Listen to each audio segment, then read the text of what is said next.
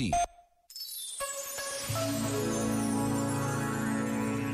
Somos um país de céu azul e sol a brilhar. O vento, o frio e a chuva não conseguem fazer desaparecer a fartura dos dias belos, do calor, da brisa fresca que se sente ao pé do mar ou das noites quentes de verão.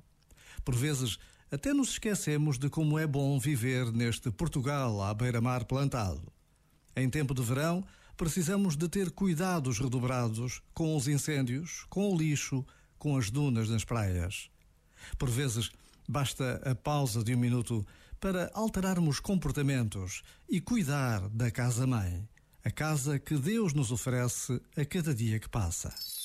Este momento está disponível em podcast no site e na app.